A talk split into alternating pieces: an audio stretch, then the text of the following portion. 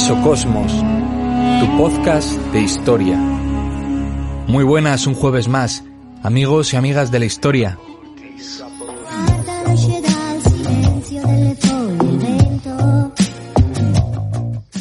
Antes de comenzar con el podcast de hoy, os recordamos que nos puedes escuchar a través de iVoox, Spotify y iTunes. También estamos en Facebook e Instagram, en Twitter como arroba mesocosmos 2019 y por supuesto en nuestro correo mesocosmoshistoria arroba gmail.com.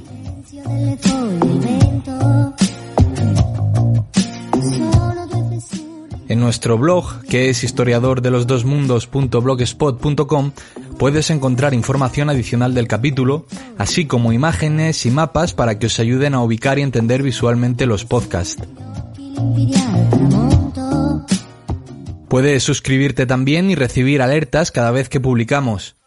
Os recordamos que todos los podcasts los lanzamos los jueves a las 8 de la tarde hora española. También nos puedes patrocinar desde 1,50€ al mes a través de iVoox en la pestaña azul que pone apoyar y como gratitud por vuestro patrocinio recibiréis contenido exclusivo de todos los capítulos.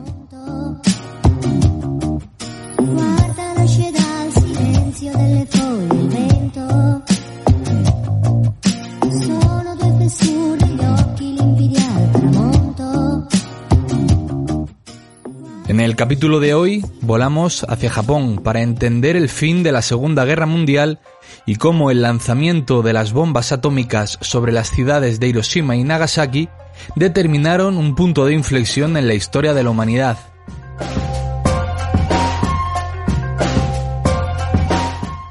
Las últimas horas de un imperio que se había mantenido invicto a lo largo de toda su historia, de un país con costumbres ancestrales que se mezclaban con las ideas provenientes de Occidente y el inapelable avance tecnológico, la dignidad y quizás el orgullo de un imperio que quiso dominar su entorno y hacer honor a su denominación imperial, haciendo súbditos a otros lugares y países, hasta que encontró la oposición férrea de quien se convertiría en su némesis y con el devenir del siglo XX en la potencia imperial colonizadora más fuerte del siglo XX y del siglo XXI, Estados Unidos. Bien, comenzamos.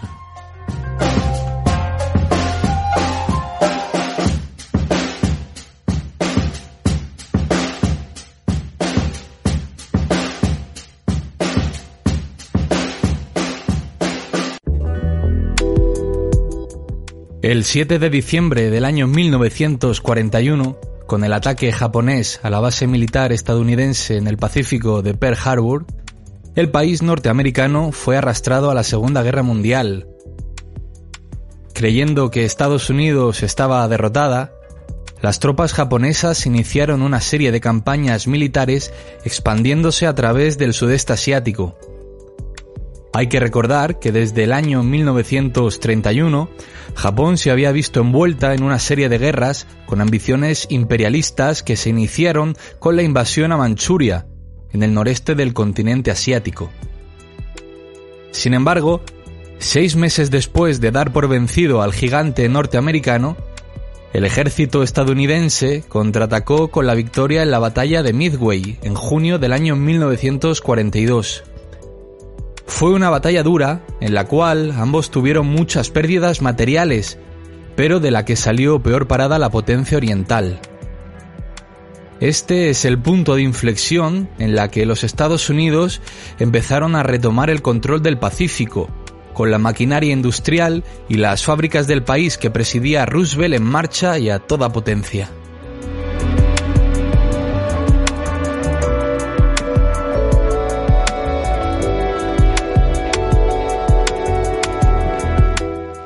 De hecho, el almirante Yamamoto, que fue el estratega del ataque a Pearl Harbor, tuvo claro desde un primer momento que una victoria rápida era la condición esencial para salir victoriosos del conflicto. De tal manera que textualmente dijo, en los primeros seis o doce meses de guerra contra Estados Unidos y Gran Bretaña ganaría, pero después no creo que hubiera expectativas de éxito.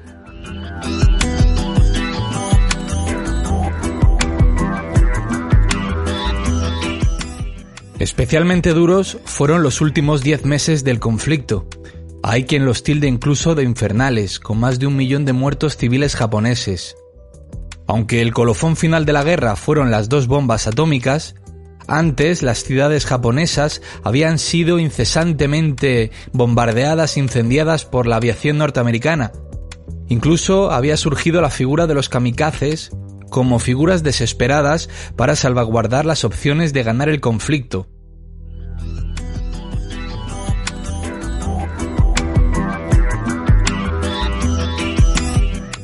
Además, la población japonesa, incluyendo en gran medida a su ejército, estaba consternada en una mezcla de decepción y sorpresa tras 15 años de imperialismo creyendo a los dirigentes del Japón con su fuerte mecanismo de propaganda, donde siempre habían reiterado que ganaban en todos los frentes y en todas las guerras en las que fueron o eran partícipes.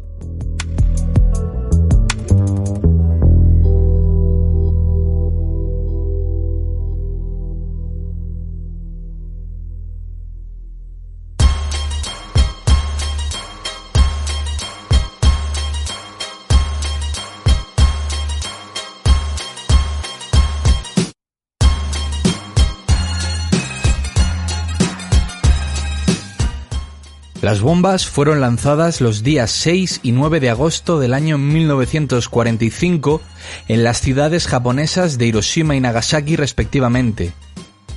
La rendición de Japón se produjo el 15 de agosto de ese mismo mes y se firmó el día 2 de septiembre del mismo año. Ese 15 de agosto, después de miles de años, los japoneses escucharon por primera vez la voz de su emperador, en este caso el emperador Hirohito, a través de la radio para comunicar la rendición del país nipón. Aunque, como dato curioso, muy poca gente entendió las palabras del emperador, pues se expresó en un dialecto que solo se hablaba en la corte, aunque inmediatamente sus palabras fueron traducidas por sus intérpretes. Hay que decir que las potencias aliadas durante el verano del 45 buscaban un medio para que Japón se rindiese y poner fin así de una vez por todas a la Segunda Guerra Mundial. Dicen que el general Farrell, quien comandó la llamada prueba Trinity, vio el resultado de la prueba y le impresionó tanto la potencia de las bombas que comunicó a su superior, el general Groups, que la guerra había terminado, a lo que éste le contestó que sí, en cuanto fueran lanzadas dos de esas bombas sobre Japón. La prueba Trinity fue la primera prueba de un arma nuclear en suelo norteamericano. Concretamente, la prueba se realizó menos de un mes antes del lanzamiento de las bombas sobre Japón, el día 16 de julio de 1945 en el estado de Nuevo México.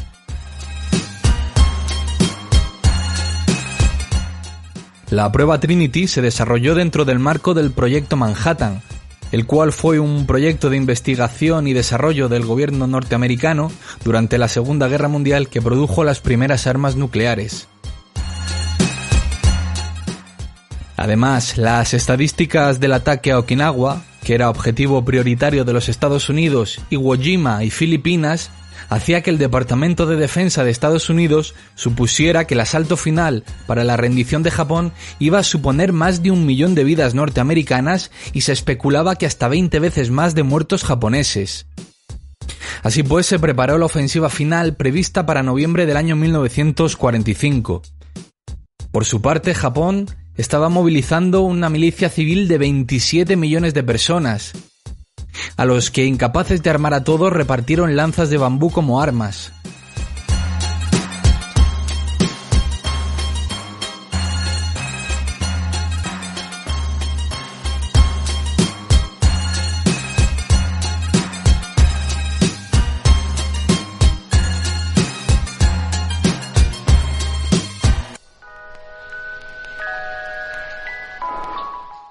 Ante la imposibilidad de una negociación para la rendición por los códigos de honor Bushido y Samurai, que preferían la muerte antes que la rendición, solo pocos japoneses buscaron alternativas.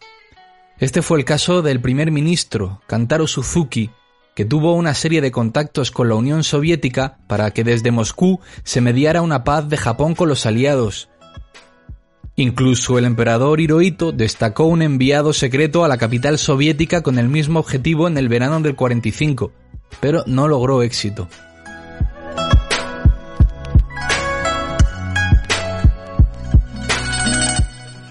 Truman, que había sido elegido presidente de los Estados Unidos pocos meses antes tras la muerte de Roosevelt, recibió la noticia del éxito de la prueba Trinity estando presente en la conferencia de Potsdam, la famosa conferencia de Potsdam.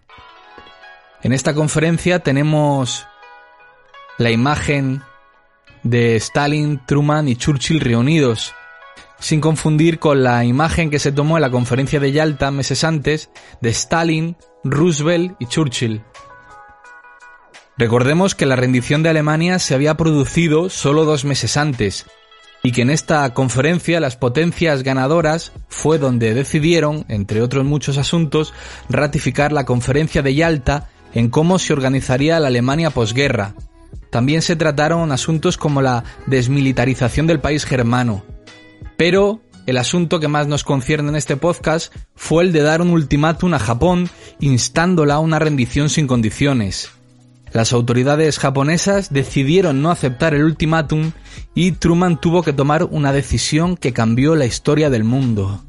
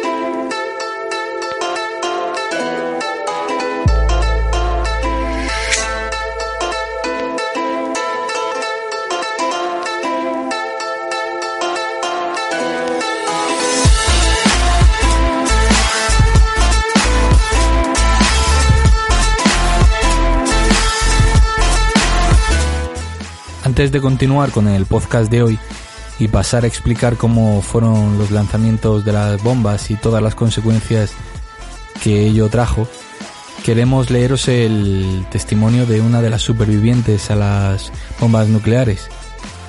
Ella era una niña y se llamaba Hideko Tamura.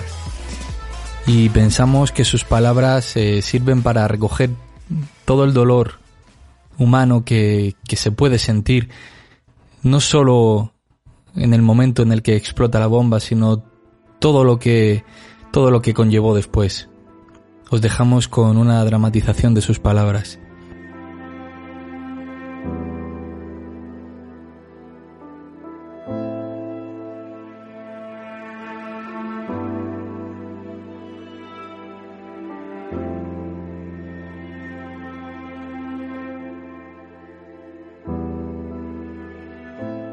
Bajo esa noche mi casa se derrumbó y en esa casa quedé herida y llena de moratones.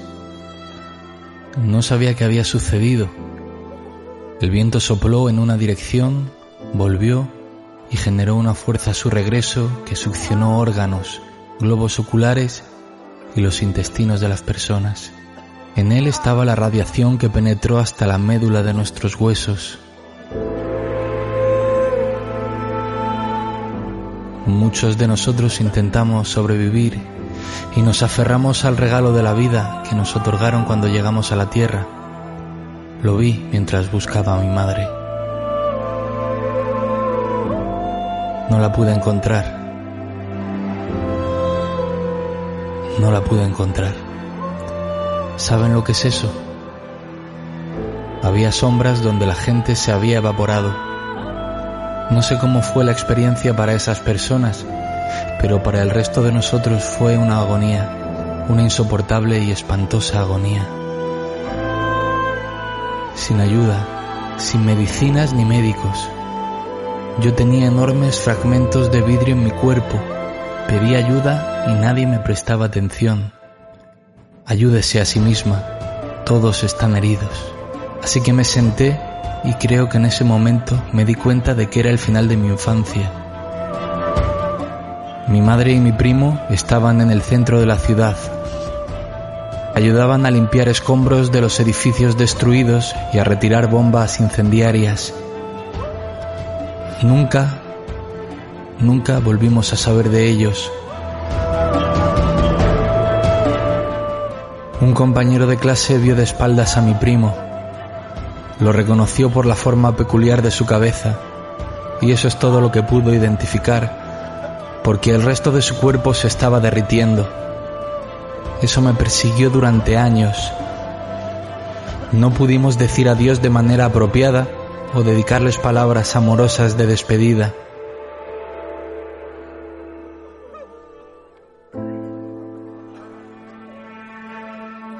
Y mi madre que nunca regresó. Vi a demasiadas personas aplastadas por edificios o que murieron en refugios. Sin embargo, a ella no la encontré. Saben, no hay ninguna solución para ese dolor. Así es la guerra. Y para los supervivientes, la guerra nunca terminó.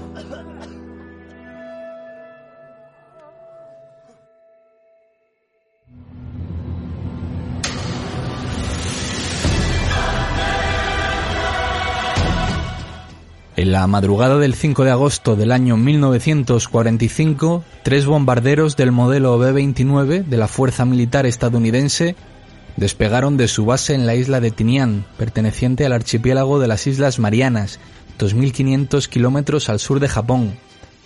Uno de los tres aviones, que pasaría a la historia con el nombre de Nola Gai, en honor a la madre de su piloto, Paul Tibbets, llevaba la que sería la primera bomba nuclear lanzada sobre población a la que llamaron Little Boy. A las 8.45 de la mañana, con 17 segundos de retraso sobre las estimaciones, la bomba cayó sobre la ciudad de Hiroshima. Little Boy medía alrededor de 2 metros, pesaba más de 4 toneladas, de las cuales un kilo era de material radioactivo, concretamente de uranio. Su potencia fue de 12,5 kilotones, lo que se traduce en cerca de 20.000 toneladas de TNT.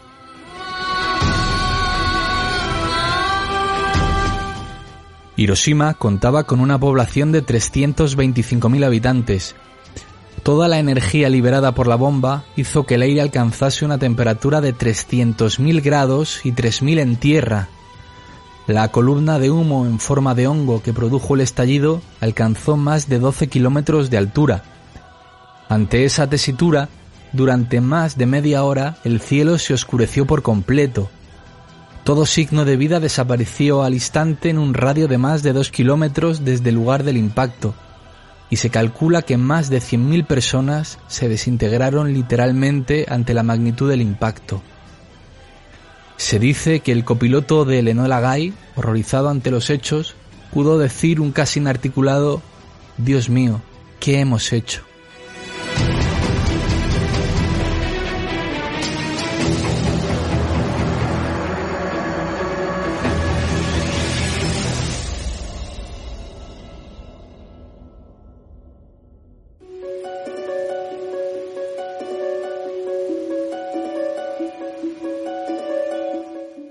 En la noche del 7 al 8 de agosto de ese mismo año, las tropas soviéticas invadieron la Manchuria de dominio japonés.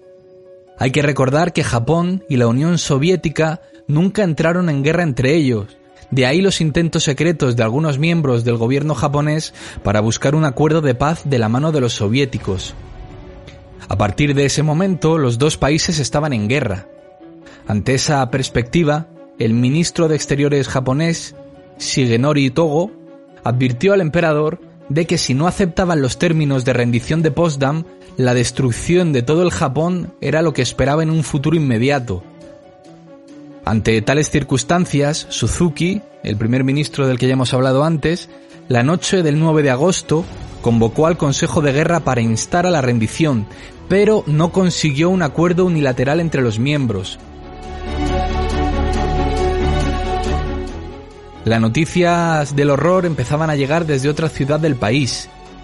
Esa misma mañana, el B-9 norteamericano de nombre Blockstar lanzó sobre la ciudad de Nagasaki una segunda bomba atómica, a la que esta vez habían bautizado como Fatman.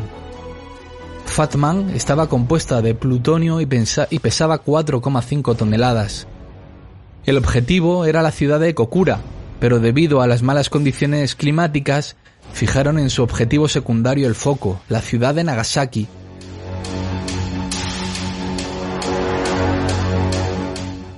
Tras la explosión, 70.000 personas perdieron la vida instantáneamente. Y a lo largo de los siguientes años, casi toda la población de ambas ciudades perdió la vida, y los pocos supervivientes y sus siguientes generaciones arrastraron las consecuencias nucleares en su salud.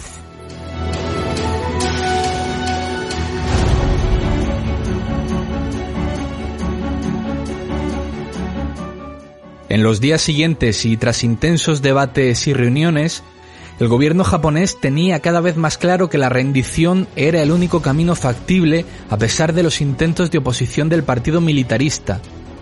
Toda esta tensión desembocó en un intento de golpe de Estado con el asesinato del comandante de la Guardia Imperial, aunque pudo ser frenado rápidamente.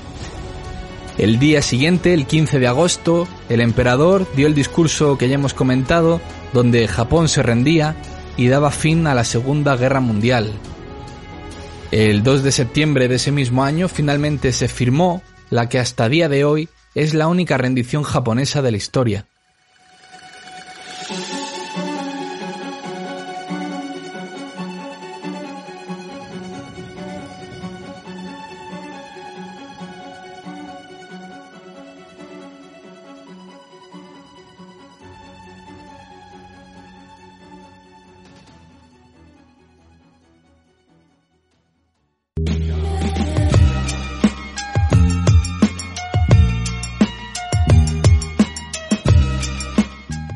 El mundo cambió para siempre después de ese trágico mes de agosto de 1945 y el final de la guerra el 2 de septiembre de ese mismo año.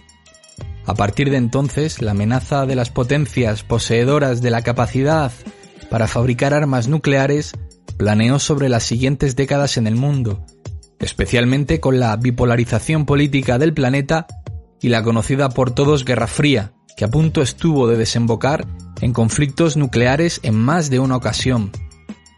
Pero eso es otra historia que tendrá su momento en Mesocosmos Historia.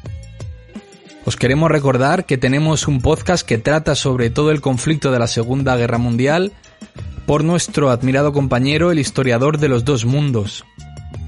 Si queréis acceder a este capítulo, en las plataformas habituales desde donde nos escucháis, podéis hacerlo.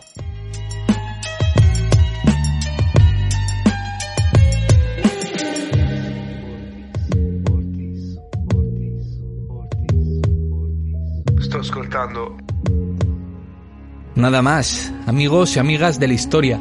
Agradecer de nuevo a todos vuestra escucha y si os ha gustado el capítulo no olvidéis dejar un like y comentar vuestras impresiones respecto al capítulo o a la temática que hoy hemos tratado. Nos vamos con una frase de Robert Oppenheimer, uno de los padres científicos de la bomba atómica. Con la invención de la bomba atómica he llegado a ser la muerte, el destructor de mundos.